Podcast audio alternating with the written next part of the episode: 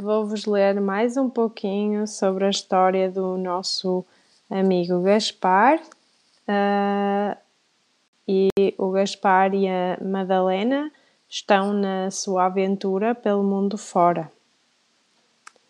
Vamos lá então. Na margem do rio, alguns homens pescavam à cana, creio que mais por hobby do que por outra coisa. Reparamos que a cidade era bonita e o frenesim das pessoas em constante movimento fazia-nos ficar um pouco tontos.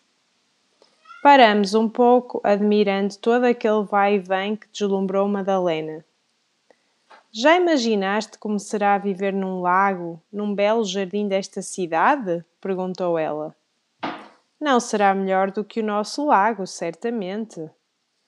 Mas terá mais gente a visitar o lago, conheceríamos mais pessoas, e tu sabes que eu gosto de apreciar as pessoas, ouvir as suas conversas e ver as últimas modas, ripostou. Que snob estás a ficar, Madalena? Bom, coisas de fêmea, com certeza, disse eu. Depois de um bocado, prosseguimos viagem em direção à Foz e, consequentemente, ao mar. Alguns minutos depois, vimos a luz do farol na barra.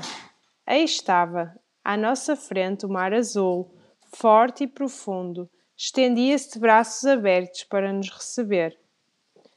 Na saída da barra, apanhamos uma zona de águas revoltosas, precisamente na junção das águas do rio com as do mar. No meio de alguns sobressaltos e cambalhotas, estávamos por fim no mar, com a sua água salgada, as suas ondas, a branca espuma. Peixes de várias espécies, tamanhos e cores giravam à nossa volta numa dança policromática inebriante.